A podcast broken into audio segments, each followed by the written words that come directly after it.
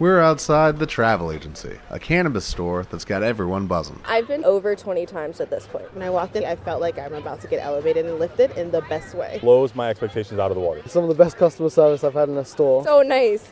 Amazing vibe. Come down to the travel agency and see for yourself. For use only by adults age 21 and older. Keep out of reach of children and pets. In case of accidental ingestion or overconsumption, contact the National Poison Control Center. Consume responsibly. Escuchas el show de Julio y el Marciano. Aprendiendo de historia. Un segmento exclusivo dedicado al conocimiento de la humanidad. Ándale, güey. Cada vez estamos más científicos nosotros, güey. Vayan a darnos un premio Nobel a la literatura, Julio. Muy posible, muy posible, muy posible. Y gracias por estar con nosotros. El 15 de septiembre por la noche se da algo conocido como el grito a Dolores, el grito de México. Así se le conoce el grito. En la celebración de independencia de México. Y en esas fechas lo celebra también muchos de nuestros hermanos eh, centroamericanos, pues fue un movimiento orquestado, ¿no? Se llevó a cabo eh, casi simultáneo en contra de los españoles. Y desgraciadamente, a veces se le da un toque casi casi celestial, angelical, a las personas que fueron parte de este movimiento, ¿no? A nuestros héroes de independencia. A veces los alzamos, eh, eh, ponemos en un altar para celebrar nuestro orgullo nacional, ¿no? Para darle un tipo de mm, divinidad a las personas que participaron en este proceso de independencia y que no necesariamente pues hayan tenido. ¿Cómo que, güey? Hay un artículo que se llama um, Mujeriego, apostador y masón. El lado B de Miguel Hidalgo. El padre de la patria tuvo vicios y defectos poco conocidos que van desde las apuestas hasta una vida social llena de excesos. Chale, güey. Era bien rebelde, ¿verdad? Por eso se, se- Julio, por eso se independizó, güey. La historia oficial mexicana tiene personajes que durante mucho tiempo fueron incuestionables, tanto por lo que fueron como por sus acciones. Sin embargo, cuando se trata de historia, siempre hay otra cara de la moneda.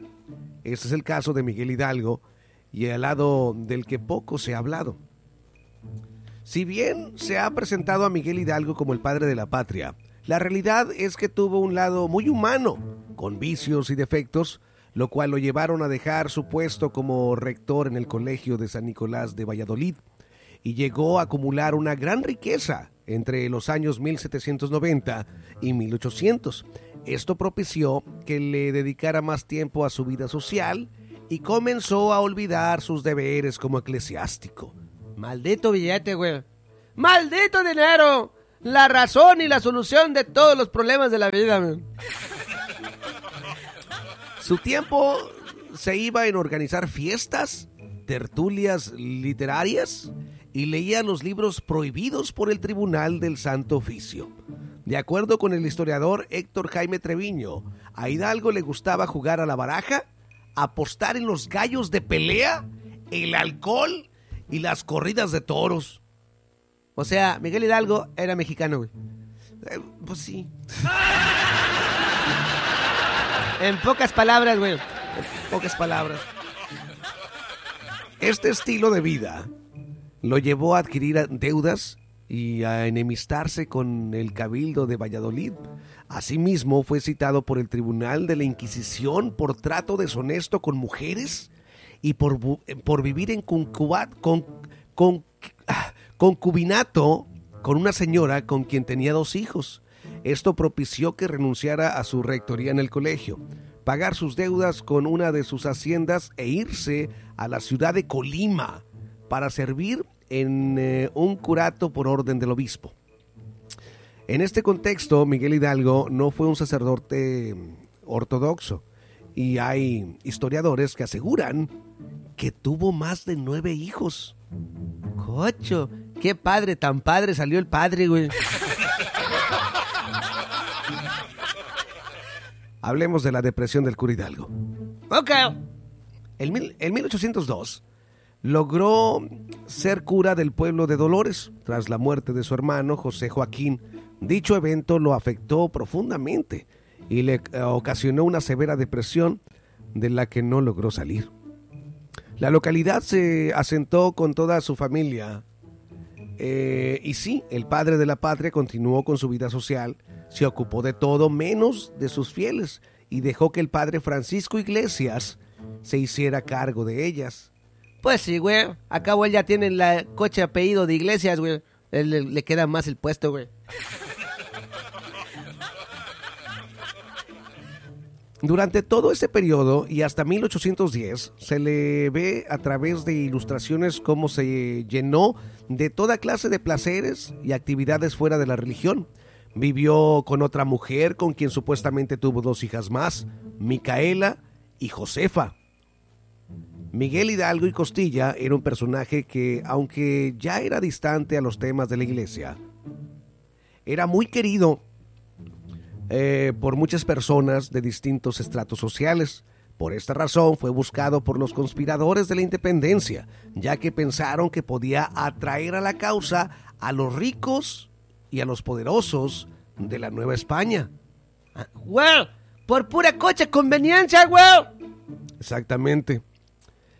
El norteamericano maestro masón Richard Chisholm, en su libro llamado Una contribución a la historia masónica de México, relató que en el año de 1806 se formó en la Ciudad de México una logia masónica del rito de York, es decir, de obediencia inglesa, y fue en la casa número 5 de la calle de las Ratas, hoy mejor conocida como Bolívar, en el centro histórico, donde fueron iniciados personajes de la historia como Miguel Hidalgo, Allende, el corregidor de, de Querétaro Miguel Domínguez, entre otros.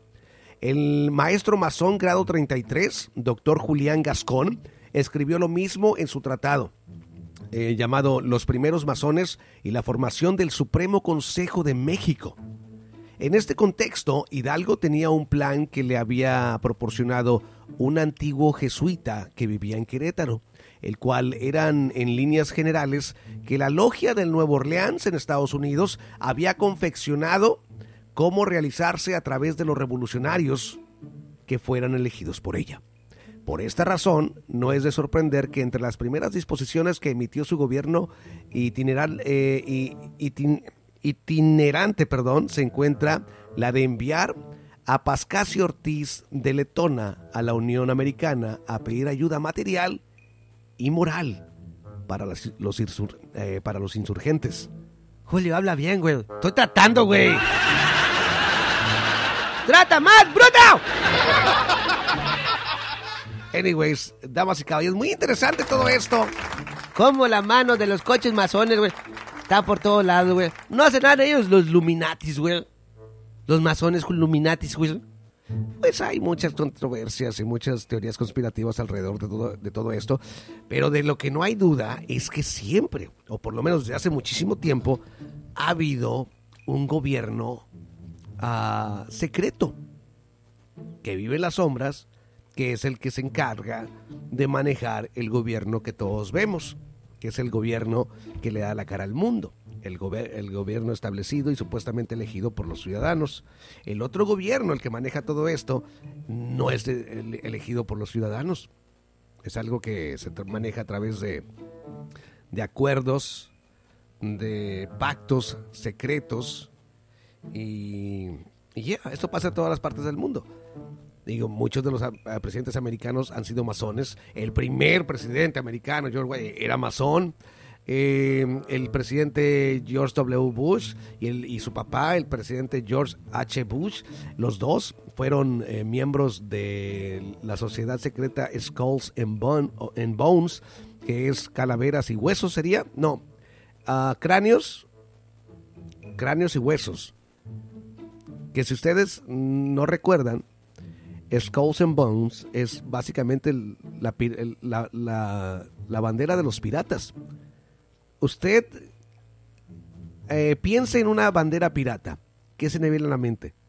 una calavera. ¿Verdad que sí? Un Skulls and Bones. Así que, ¿desde cuándo existe, existe esta sociedad secreta? Es algo, es algo muy interesante, pero más digno del segmento de séptima hora. Tal vez lo, lo demos más a futuro.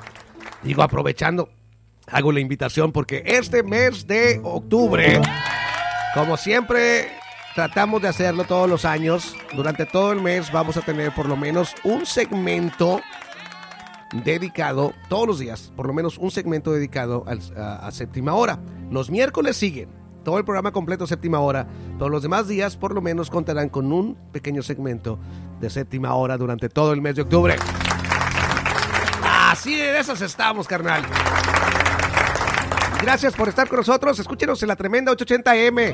Baje la aplicación, es totalmente gratis. Estamos en vivo de 12 del mediodía a 4 de la tarde, hora centro en los Estados Unidos de lunes a viernes. ¿Ok? También puedes buscar a Tremenda 880 en iHeartRadio, en TuneIn Radio, en Euforia, para que tengas la oportunidad de escuchar el show de Julio y el Marciano en vivo. ¡En vivo! Vamos al corte, regresamos, no se vaya. Escuchas el show de Julio y el Marciano. Lucky Land Casino asking people what's the weirdest place you've gotten lucky? Lucky? In line at the deli, I guess? Aha, in my dentist's office. More than once, actually. Do I have to say? Yes, you do. In the car before my kids' PTA meeting. Really? Yes. Excuse me, what's the weirdest place you've gotten lucky? I never win and tell. Well, there you have it. You can get lucky anywhere playing at LuckyLandSlots.com. Play for free right now. Are you feeling lucky? No purchase necessary. Void where prohibited by law. 18 plus. Terms and conditions apply. See website for details.